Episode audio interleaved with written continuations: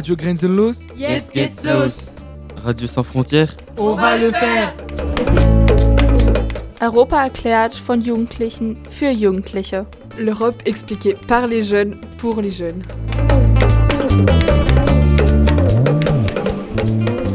Bonjour à tous. Hey Leute, was geht? Es ist Dienstag, 16 Uhr und ihr hört Radio Grenzenlos. Vous êtes sur Radio Sans Frontières. C'est une émission franco-allemande qui relie les jeunes de Mulhouse et ceux de Freiburg. Nous sommes les élèves du lycée franco-allemand du Collège Kennedy et la Marianne-Schule. Wir sind Jugendliche aus Freiburg und Mulhouse. Ihr hört uns am Mittwoch, 27. März, aber wir haben die Sendung am Dienstag in der Voxbox im Straßburger EU-Parlament aufgenommen.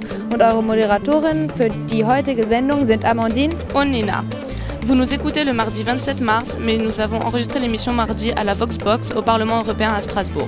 Wie ihr schon gehört habt, ist diese Sendung eine deutsch-französische Sendung, die auch in beiden Ländern ausgestrahlt wird. Die UKW-Frequenz ist für Mulhouse 107.5 FM mit Radio MNE und für Freiburg 102,3 bei Radio Dreieckland. Pour Mulhouse, la fréquence est 107.5 FM et pour Freiburg 102.3.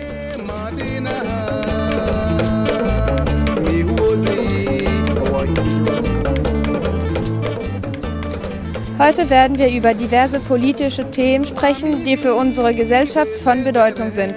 Nous allons parler de trois thèmes différents qui nous intéressent. Avez-vous entendu parler de la journée internationale des droits de la femme qui a eu lieu au début du mois? Nous allons donc rebondir sur ce thème en vous parlant des femmes au pouvoir. Wisst ihr etwas über Frauen an der Macht? Es ist nämlich unser erstes Thema.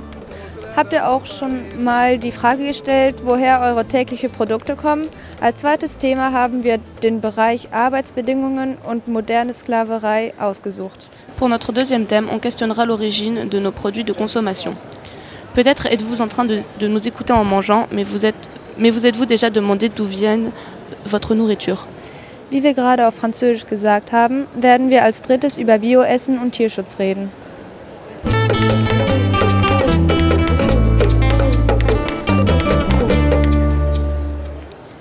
Als erstes begrüßen wir Leo und Ines, der, der, das Thema Frauen an der Macht vorstellen wird. Bonjour Léo, Juliette, Inès, Nina et Anaël, bienvenue sur le plateau. Que peuvent nous dire Léo et Inès sur les femmes au pouvoir Tout poste de pouvoir est marqué par une inégalité entre les femmes et les hommes. 2019 sind im Europäischen Parlament 34 Prozent der Abgeordneten Frauen. Elf davon sind Präsidenten einer der 24 Kommissionen. Les députées européennes sont deux fois plus nombreuses qu'en 1979 seulement 16,6% des eurodéputés étaient des femmes. Malgré ce progrès, beaucoup d'inégalités persistent. Par exemple, dans les parlements nationaux, en France comme en Allemagne, un tiers des députés sont des femmes. Dans notre région, en Alsace, sur 15 députés, on ne compte qu'une seule femme. In Frankreich wie in Deutschland sind nur etwa ein Drittel der Abgeordneten Frauen. Wir haben ein Interview mit Gabi Roland gemacht, die der SPD angehört. Sie ist Abgeordnete in dem Landtag von Baden-Württemberg. Nous avons interrogé Gabi Roland, un membre du Parti social-démocrate allemand et député au Parlement du Baden-Württemberg, qui ne compte qu'un quart de femmes. Ich habe den Eindruck, so wie das auch im Beruf ist, dass äh, von Frauen immer mehr erwartet wird als von Männern und dass Frauen immer durchsetzungsstärker sein müssen als Männer. Und ich musste mich bei der Nominierung auch gegenüber zwei Männern durchsetzen. Mir hat man hinterher gesagt, ich hätte die beste Rede gehalten von allen, aber ich brauchte dann trotzdem drei Wahlgänge, bis ich gewählt war. Die Bedingungen für Frauen sind eigentlich die gleichen für, wie für Männer. Frauen machen auch anders Politik. Und deswegen ist es wichtig, dass Frauen entsprechend ihrem Anteil an der Gesellschaft, nämlich 50 Prozent, auch so in der Politik vertreten sind. Deutschland hat da noch sehr viel Nachholbedarf. Deswegen muss man in Deutschland das Wahlrecht ändern, zum Beispiel mit Hilfe eines Paritätgesetzes, wie Sie es in Frankreich schon kennen. Also ich hoffe, dass es bei der Europawahl gelingt, dass tatsächlich von den über 700 ähm, Mitgliedern im Europäischen Parlament die Hälfte Frauen sind. Nous venons d'écouter Gabi Roland, députée du Parti social-démocrate allemand au niveau régional. Elle nous explique qu'elle a dû se présenter trois fois avant d'être élue. Elle dit se sentir bien entourée, mais malgré tout, elle voit les Inégalités entre Femmes et Hommes dans la Politik.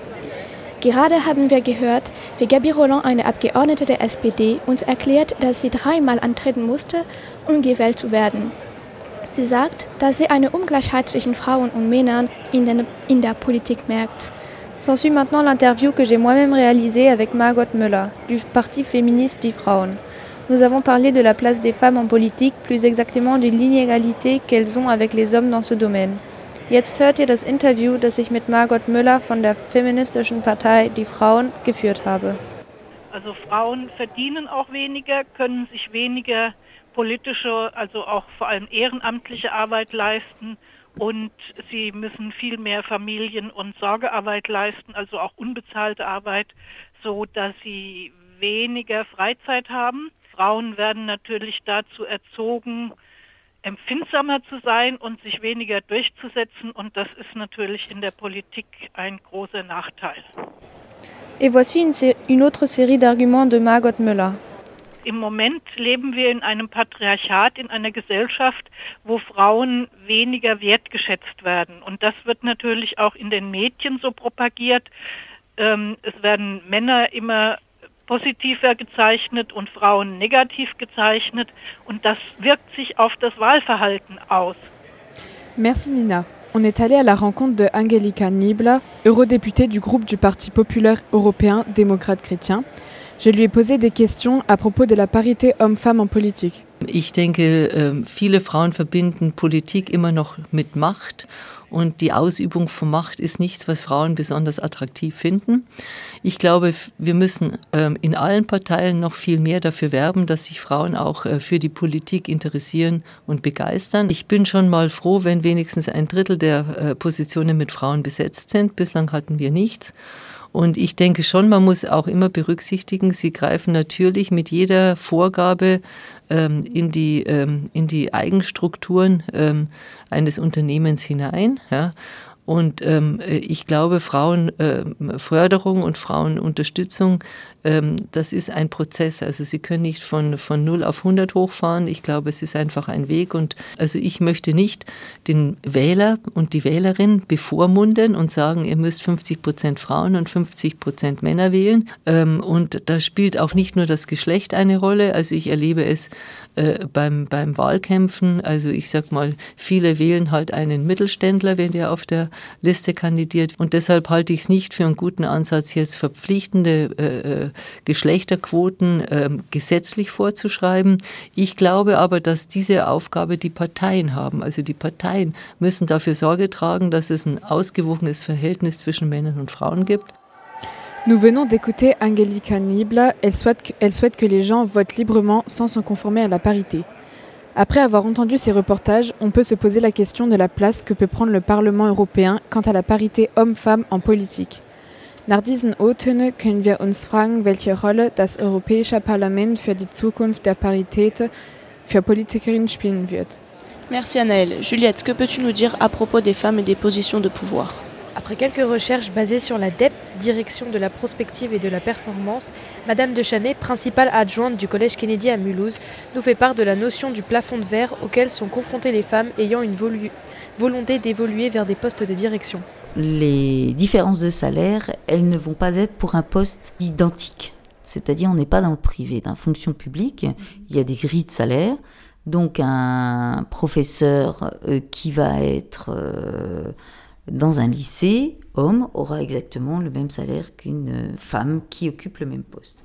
Les différences, c'est ce qu'on appelle euh, dans les promotions. Dans les promotions, on va s'apercevoir que même si dans la fonction publique, souvent on est à 50-50 en ce qui concerne l'Académie de Strasbourg, euh, donc on a une grande parité homme-femme, les postes les moins bien rémunérés vont être euh, occupés plus qu'en grande majorité par les femmes.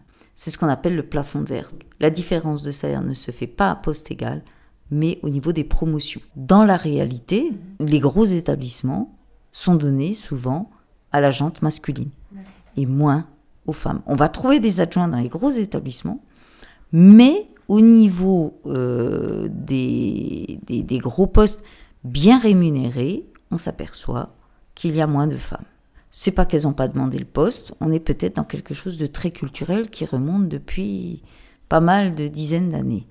Vos collègues masculins sont-ils heurtés par cette injustice? Entre la théorie et la pratique, il y a une belle différence. Au sein d'une même communauté, c'est-à-dire entre personnels de direction, même des personnes avec qui on échange, on est en grande amitié, on sent qu'il y a concurrence sur les postes. Donc là, on sent euh, déjà beaucoup de, d'humour euh, tourne autour euh, de, ce genre de choses et on sent que ça crispe et que ça cristallise déjà les conversations. C'est-à-dire que même si dans la théorie les hommes disent oui oui vous avez tout à fait raison, au moment où il va falloir attribuer les postes, là c'est drôle ils sont moins compréhensifs. Quel espoir avez-vous pour euh, pouvoir changer les choses? Ben, Je pense tout simplement qu'il va falloir forcer les choses. Tant qu'on n'aura pas l'habitude de voir des femmes euh, qui dirigent des gros établissements, et puis ça peut se voir dans d'autres choses. Hein. Euh, je pense que dans l'armée, ils ont aussi un, gros différentiel entre le nombre de femmes accueillies et celles qui sont des gros postes, en tout cas qui sont très gradées tant qu'on n'obligera pas un minimum simplement pour donner de l'habitude aux gens, je crains qu'on mette beaucoup, beaucoup plus de temps. Danke et merci à Juliette, Anaël et Léo pour votre participation. Jetzt kommt eine kleine musikalische Pause mit Jennifer Lopez und ihr Hit Ein Ain't No Mama. On se retrouve d'ici quelques minutes.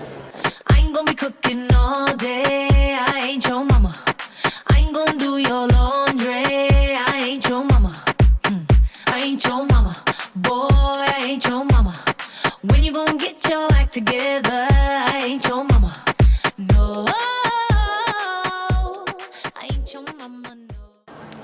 venons d'écouter Jennifer Lopez. Vous êtes toujours sur Radio Sans Frontières. Radio Grenzenlos. Avec Radio MNE sur le 107.5. Und Radio Dreieckland auf 102,3. Für unser zweites Thema Ausbeutung, l'esclavage moderne, begrüßen wir jetzt Yama, Olivier und Elvira. Bienvenue à toi Yama sur le plateau. Que vas-tu nous apprendre? Dans le monde, plusieurs usines indépendantes travaillent pour des marques internationales. Nike, Apple, Samsung et Lacoste. Derrière les murs de ces usines, les employés sont mal payés, mal nourris. À ce stade, on dit encore que c'est des employés. Moi, mais moi, je dirais plus des larbins ou encore des esclaves.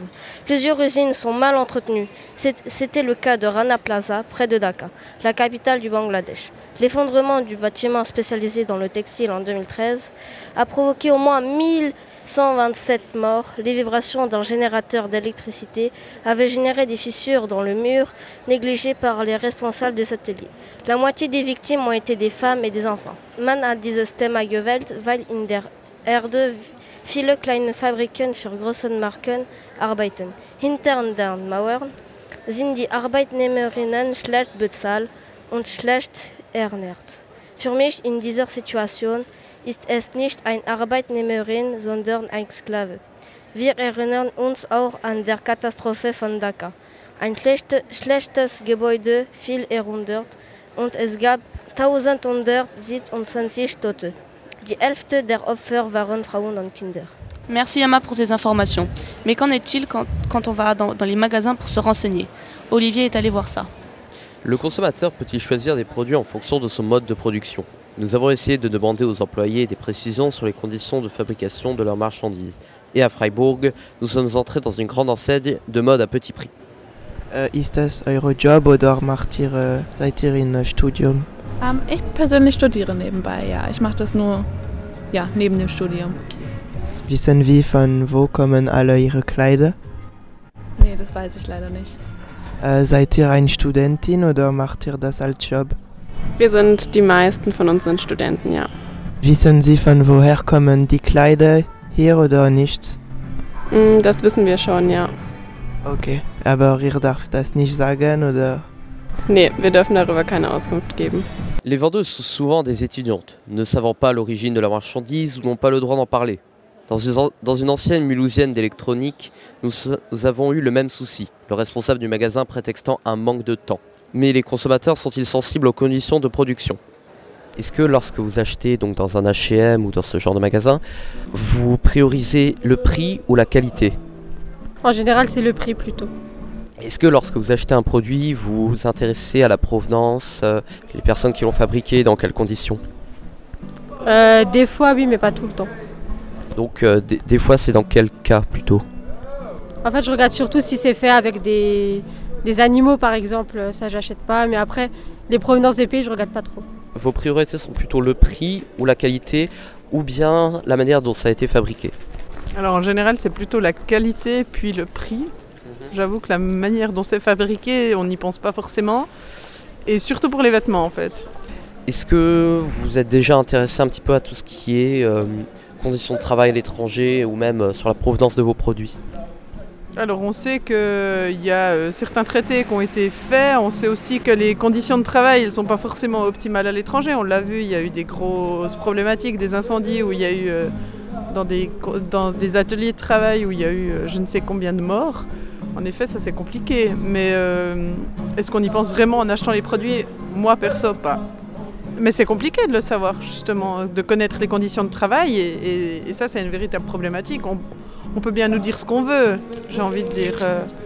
Ah, pour moi, je préfère acheter des vêtements de qualité et euh, quitte à payer un peu plus cher, quoi. Est-ce que lorsque vous achetez un vêtement, vous, vous essayez de vous renseigner sur où et comment il a été produit? Non, des fois, je regarde sur les étiquettes, mais la plupart des, des- des vêtements savent d'où ils viennent. hein. Ça vient de Chine, des pays sous-développés, d'Inde et tout ça, quoi. Vous êtes déjà intéressé au sujet de manière très globale, euh, donc des conditions de travail vraiment, pas de la provenance? Suis déjà renseigné, j'ai déjà regardé des reportages, plusieurs reportages à la télé. Et voilà, je trouve ça euh, déplorable, quoi. Que, que des enfants ils sont sous-payés alors que arrivé ici, le- la basket ou le vêtement, elle prend, elle prend, elle prend du prix, quoi. Arrivé par exemple euh, en Inde, la veste elle coûte 3-4 euros. Arrivé ici en France, elle va coûter 55 euros, voire 100 euros. Et je trouve ça, euh, voilà, je trouve ça minable. Certains sont surpris du non-intérêt du plus grand nombre pour les conditions de travail. Pour certaines personnes, le prix et la qualité sont le plus important. On ne peut penser que la responsabilité du consommateur ne suffit pas. C'est pourquoi les conditions de travail sont le combat d'organisations telles que l'OIT ou l'Organisation internationale du travail en France, on a la CGT. Ces organisations essayent d'éviter que des drames comme l'effondrement de 2013 ne, ne se reproduisent. D'autres problèmes ont été répertoriés comme les conditions de travail désastreuses au Bangladesh, à propos desquels cer- plusieurs témoignages ont été diffusés, notamment sur les sites économieMatin.fr et evidero.de. Selon ces témoignages, certaines employères travaillèrent 12 heures par jour, 6 jours sur 7, et n'ayant ni pause ni le droit d'aller aux toilettes plus de 5 minutes. Toute conversation leur était également interdite durant la journée, et beaucoup d'actes d'agression ont été signalés. Mais que peuvent faire nos élus du Parlement européen pour remédier à cela Merci à Olivier. C'est ce que nous allons aborder grâce à un interview d'Elvira avec l'eurodéputé Helmut Scholz sur l'exploitation des travailleurs et des travailleuses dans la production agricole. Wie kann das Parlament zum Beispiel die Bedingungen der Kakaoproduktion verbessern? Ausbeutung oder moderne Sklaverei ist auch heute noch ein aktuelles Thema. Ausbeutung gibt es nicht nur in der Kleiderherstellung, sondern auch in vielen anderen Bereichen, wie im Kakaoanbau. Dort arbeiten sogar Kinder, von denen um die 12.000 verschleppt wurden. Das zeigt ein Artikel in der Zeitschrift Geo. Die Menschen arbeiten auf den Plantagen unter härteren Bedingungen, als es die UN-Menschenrechte erlauben. Und das nur, damit die Konzerne Arbeitskosten sparen und der verarbeitete Kakao billig verkauft werden kann. Fast jedes zweite Kilo Kakao stammt laut dem Artikel von Geo aus solchen Kakaoplantagen mit besonders schlechten Arbeitsbedingungen. Fair gehandelter Kakao bleibt leider nur noch die Ausnahme. Zu diesem Thema und wie man dem Problem entgegenwirken kann, befragten wir Helmut Scholz. Er ist Mitglied im Ausschuss für internationalen Handel im Europaparlament von der linken Fraktion.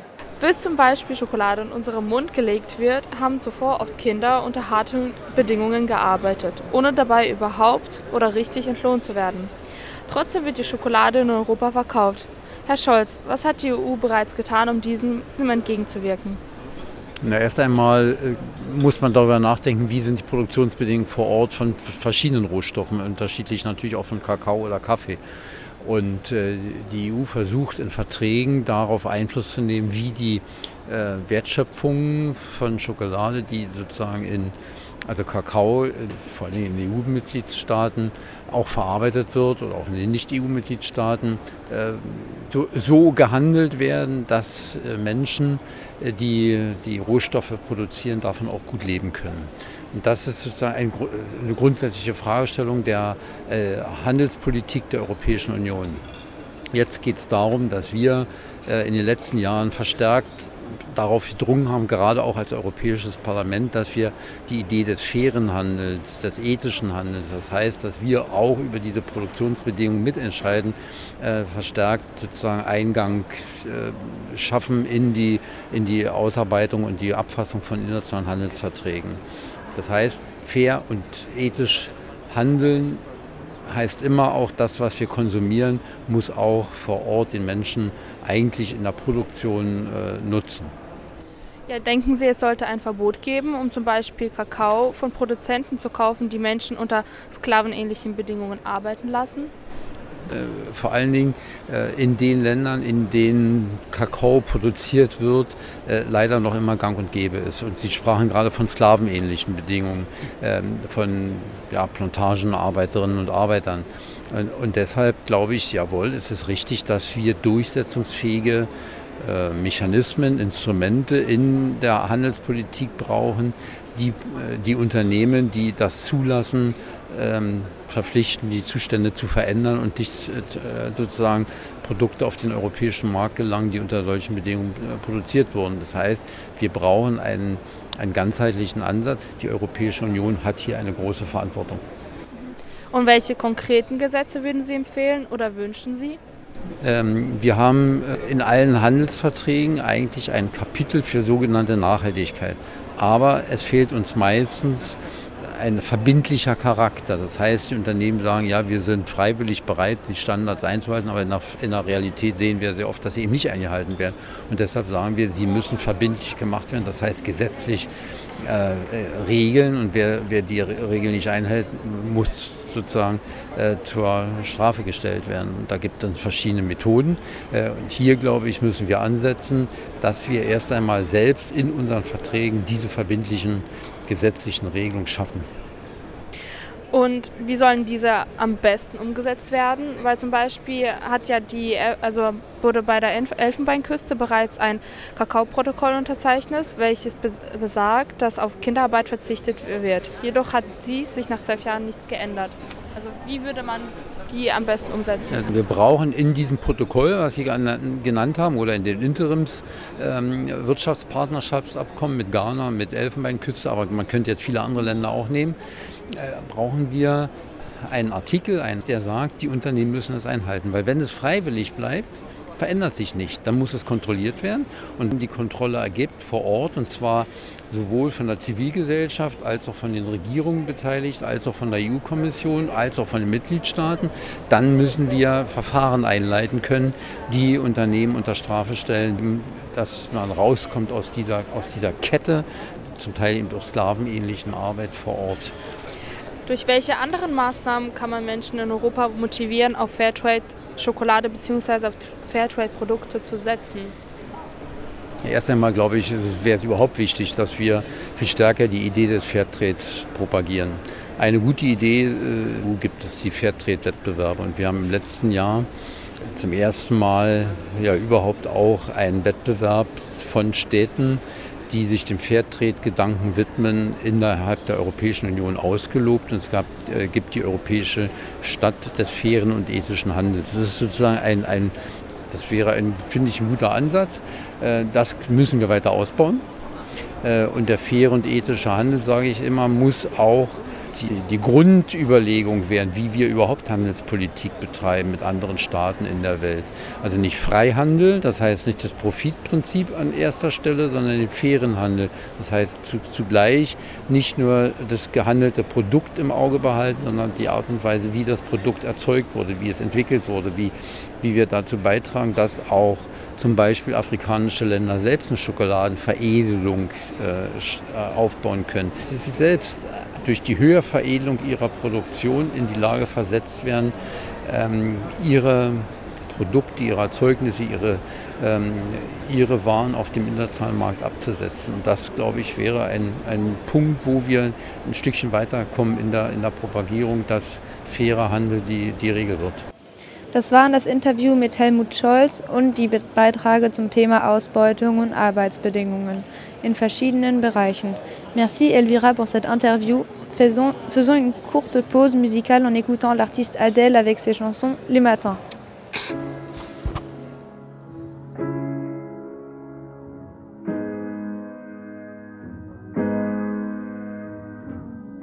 Tout réveil au goût amer était un cauchemar. Était un cauchemar. Oh non, c'était bien hier. J'ai les yeux si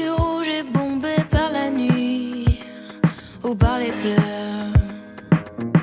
Trahisé au mauvais rêve, j'aurais bien aimé.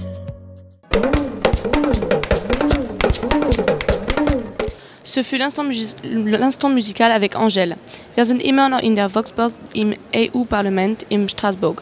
Notre troisième et dernier thème traite über die Bioproduktion und Tierschutz. Bonjour Yann et Merlin, bienvenue sur le plateau. On vous laisse la parole. Guten Tag. Wir haben dieses Thema Biosewelt, weil wir finden, dass es ein weltweites Problem ist und dass man darüber sprechen muss. Nous avons choisi de parler du Bio, car nous trouvons que c'est un problème mondial et qu'il faut en parler. In Deutschland hat sich der Bioverbrauch während den zehn letzten Jahren vervierfacht. In Frankreich ist es zwischen 2015 und 2016 um äh, 20 pour En Allemagne, la consommation de bio a quadruplé en 10 ans. En France, elle a augmenté de 20% entre 2015 et 2016. Théo hat eine euh, Umfrage in Mulhouse gemacht. Théo, notre journaliste, est parti au centre-ville de Mulhouse pour interroger des personnes au hasard. Son premier reportage, le son n'est pas toujours optimal. Est-ce que vous mangez bio?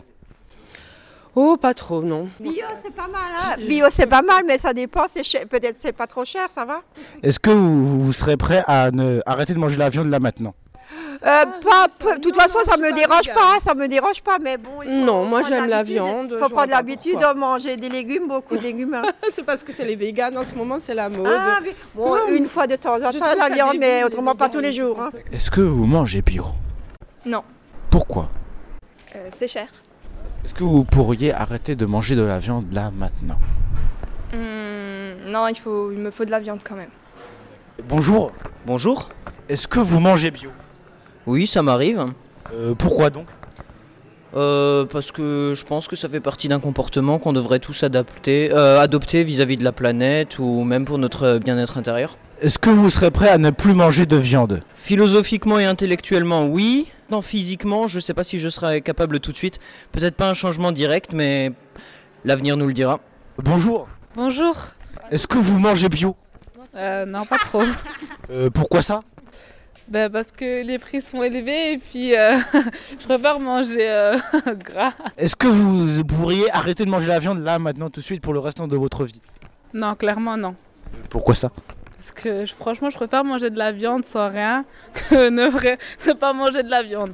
Est-ce que vous mangez bio? Oui, oui. Pratiquement tout bio. Pourquoi?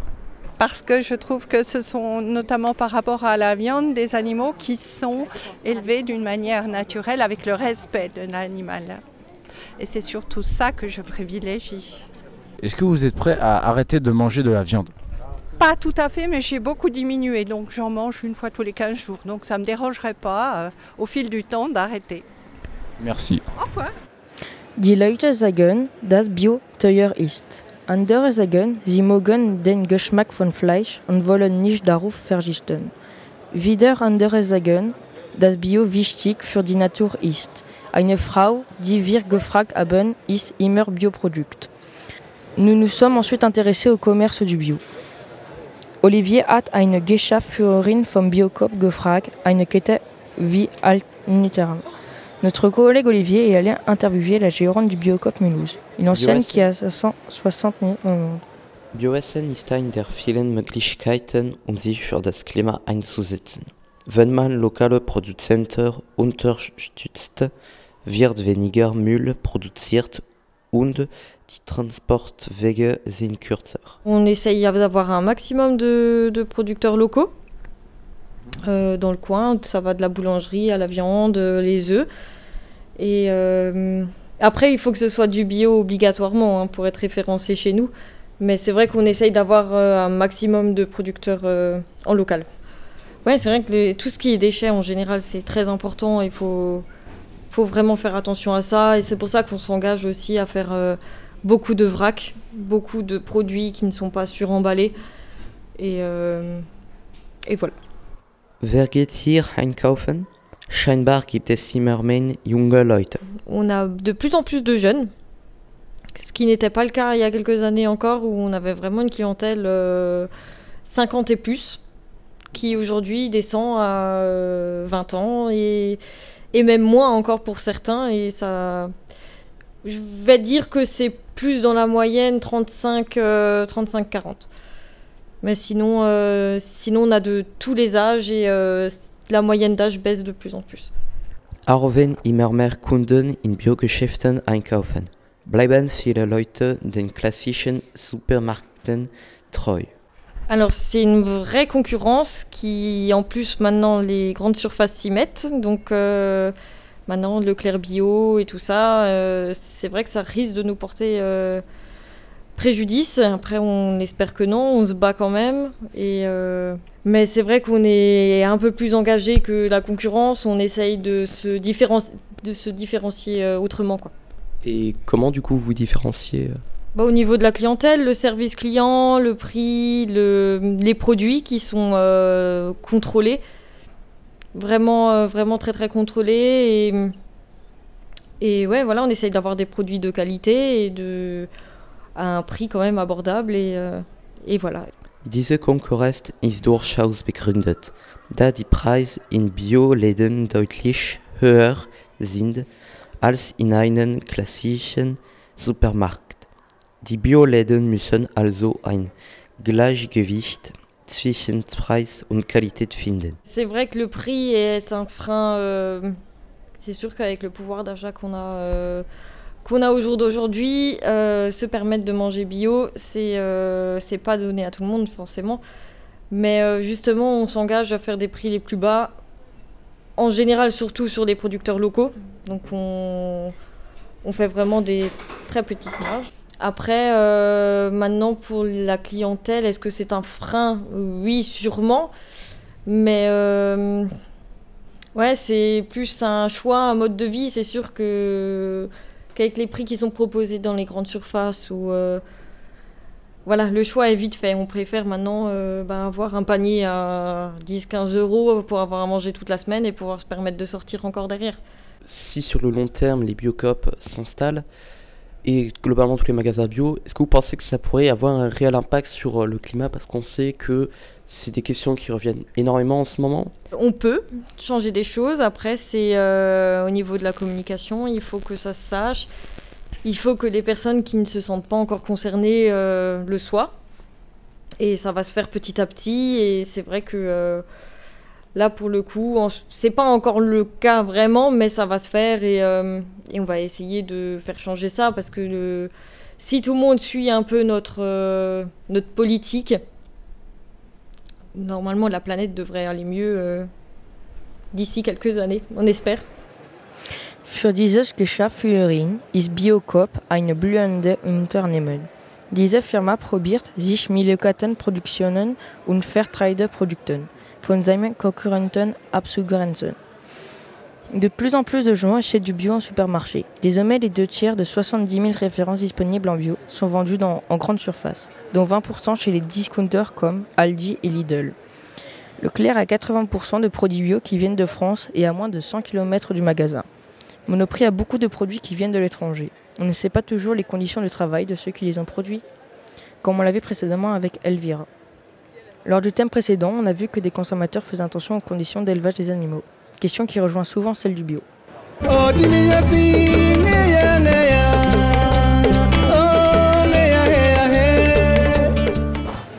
À toi Merlin, on te laisse la parole. Die heutige Landwirtschaft, vor allem die Tierhaltung, spielt eine große Rolle beim Klimawandel. Auch deshalb wird die vegane Ernährungsweise, bei welcher vollständig auf tierische Produkte verzichtet wird, immer beliebter. In fast allen landwirtschaftlichen Betrieben werden jedoch noch Tiere oder zumindest Produkte von diesen besonders zum Düngen verwendet. Die Alternative dafür ist die sogenannte biovegane Landwirtschaft, bei der vollständig auf diese Zuhilfenahme von tierischen Produkten verzichtet wird. Diese Bewegung ist noch sehr klein, jedoch wächst sie mit der immer häufigeren veganen Ernährung. Im Folgenden werdet ihr einen Beitrag mit Martin Häusling zu diesem Thema hören. Herr Häusling ist gelernter Landwirt und im Agrarausschuss des EU-Parlaments sowie im Umweltausschuss. Er hat die Verhandlungen zum neuen europäischen Biorecht geführt und ist zurzeit mit den Verhandlungen zur neuen gemeinsamen Agrarpolitik beschäftigt. Zuerst zu der Frage, wie unsere Landwirtschaft mit dem Klimawandel zu tun hat. Wir haben ein ganz spezielles Problem in Europa. Wir halten nämlich viel zu viele Tiere, die wir gar nicht eigentlich in Europa äh, ernähren könnten. Und wir sind angewiesen auf massenhafte Futtermittelimporte, damit wir diese Mengen an Fleisch produzieren können. Ich glaube, das ist das zentrale Problem. Als nächstes erklärt er den Nutzen von Weidetieren. Ganz klar gehören Nutztiere zur Landwirtschaft. Für mich als Biolandwirt tatsächlich eine, eine Grundvoraussetzung. Es ist die Frage, wie wir diese Tiere ernähren. Und Milchkühe fressen nun mal Gras. Äh, und 30 äh, Prozent der Fläche, die wir in Europa haben, ist Grasland. Das können wir gar nicht anders verwerten als über Kühe, über Rinder. Die können nämlich aus diesem quasi schlechten Grundprodukt Gras das veredeln, wenn man das so bezeichnen darf, also Milch produzieren oder am Ende auch Fleisch. Global gesehen ist die Fläche an, an Grünland sogar noch größer. Wo wir ein Problem haben, ist tatsächlich diese Massen an, an Schweinen oder auch an Hühnern nur gemästet werden mit sehr, sehr intensiv, auch zum Beispiel mit dem hochwertigen Eiweiß aus Soja. Das macht natürlich in den Mengen heute keinen Sinn. Nun zu seiner Einstellung zu bio-veganer Landwirtschaft.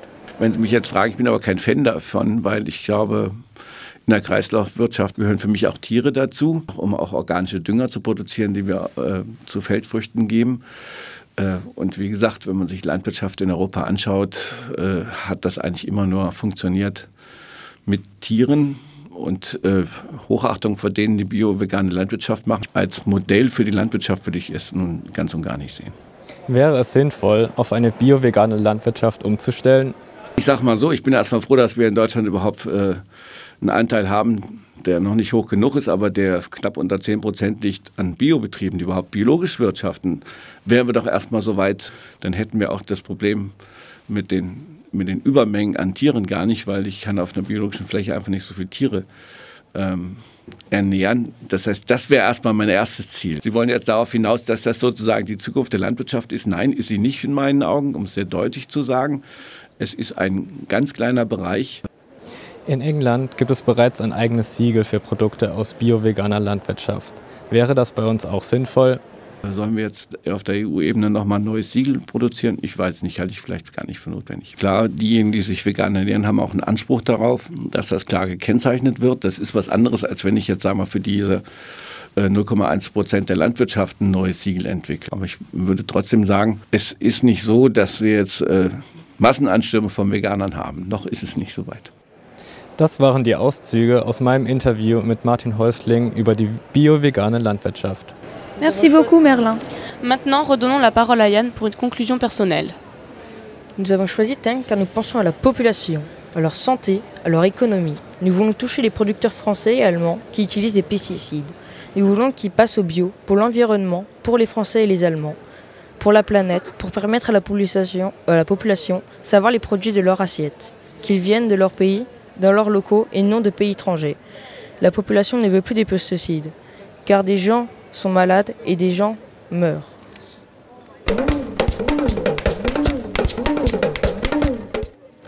Nous avions parlé lors d'une précédente émission de la directive droit d'auteur de l'article 13. Aujourd'hui a été votée la directive sur les upload auteurs. Titouan était ce matin à la conférence de presse des groupes parlementaires. Titouan nous a rejoint entre-temps. On lui laisse la parole. In der Pressekonferenz am 26. März hat Gabriele Zimmer erklärt, warum sie und ihre Fraktion der europäischen Linken gegen den Artikel, Artikel 13 bzw. die Upload-Filter gestimmt haben. Hier hören wir das Statement. Wir werden mit großer Mehrheit gegen diese Richtlinie stimmen. Wir werden gegen den Artikel 13, 17 stimmen. Und zwar vor allem aus dem Grund, da mit diesem Artikel und mit diesem jetzigen Copyright-Verfahren die Rechte der kleinen Plattformen, die Rechte der, äh, der User nicht geschützt werden, also der Schwächsten in diesem ganzen Verfahren nicht geschützt werden und wir auch nicht die Rechte derjenigen, der Journalisten, der, der Musiker und vieler anderer äh, bewahrt werden. Ähm, und äh, wir stimmen deshalb dagegen. Wir hoffen, dass es eine Mehrheit gibt gegen den Artikel 13-17 und äh, dass wir auch nochmal klar nachbessern müssen, äh, insgesamt bei dem gesamten Copyright-Verfahren im Interesse aller Beteiligten. Weniger Stunden später war die Abstimmung über die Reform des Urhebers. Die Copyright-Richtlinie wurde verabschiedet. Und zwar mit 348 Stimmen dafür und 274 Stimmen dagegen.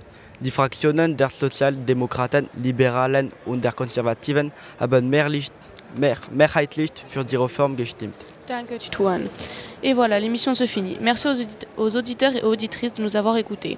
Et nous remercions tous nos camarades, Juliette, Inès, Anaël, Léo, Théo, Elias, Olivier, Titouan, Arthur, Merlin, Elvira et Yama pour leur contribution. Vous pourrez retrouver le podcast de l'émission sur www.radio-grenzenlos.eu. Zum Schluss wollen wir uns bei allen Mitwirkenden bedanken. Danke an alle. Und natürlich danke an meine Co-Moderatorin Amandine. Merci à toi Nina de m'avoir accompagnée durant toute l'émission. Danke auch an Pia und Mathieu von Radio Dreieckland, dass sie dieses Pro Projekt auf die Beine gestellt haben. Und an Vincent, Bernadette und Mathilde für, von Radio MNE. Und zu guter Letzt danke an unseren Techniker Vincent. Radio Grenzenlos. Radio sans frontières. Dieses Projekt wird mit Mitteln aus dem Interreg-Programm der Europäischen Union kofinanziert. Ce projet est cofinancé avec l'aide du programme Interreg de l'Union européenne.